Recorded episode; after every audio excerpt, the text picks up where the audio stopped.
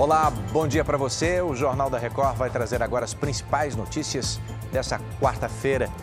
Justiça mantém prisão de pai e filha acusados de agredir uma médica no hospital do Rio de Janeiro. Incêndios e explosões tiram mais de duas mil pessoas da Crimeia. Veja agora no Jornal da Record.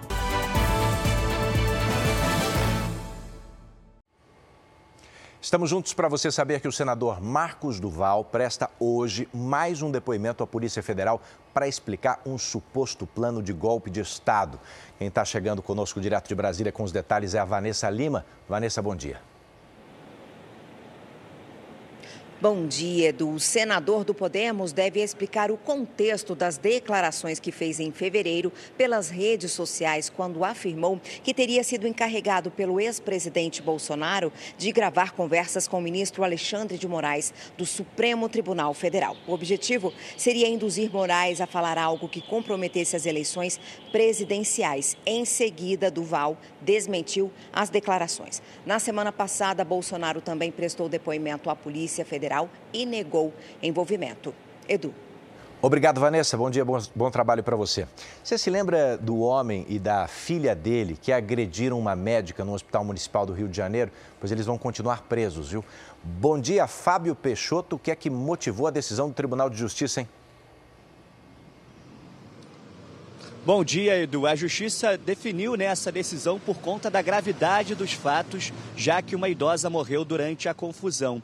Arlene Marques da Silva teve uma parada cardíaca enquanto a única médica do plantão era agredida por pai e filha. Os dois invadiram e depredaram o local após o homem, que tinha um corte em uma das mãos, ser informado que precisaria esperar para ser atendido. Eles devem responder por agressão e homicídio doloso, Edu. Como se os outros pacientes não estivessem esperando, né, Fábio? Obrigado pelos detalhes. E olha aqui, o presidente Lula encerrou hoje a viagem à Bélgica, onde participou da cúpula dos países da Europa e da América Latina. Quem tem os detalhes é a repórter Renata Varandas. Olá, bom dia. Lula fez um balanço dos compromissos e considerou a viagem muito exitosa.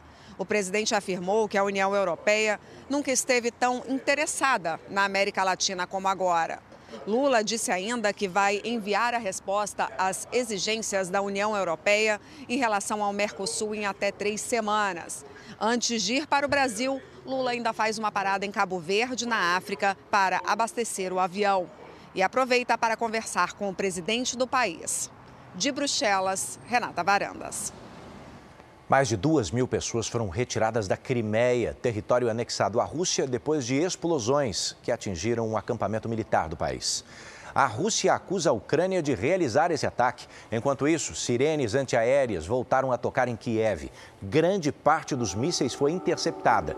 As tropas russas também realizaram novos bombardeios na região do porto de Odessa, no sul da Ucrânia.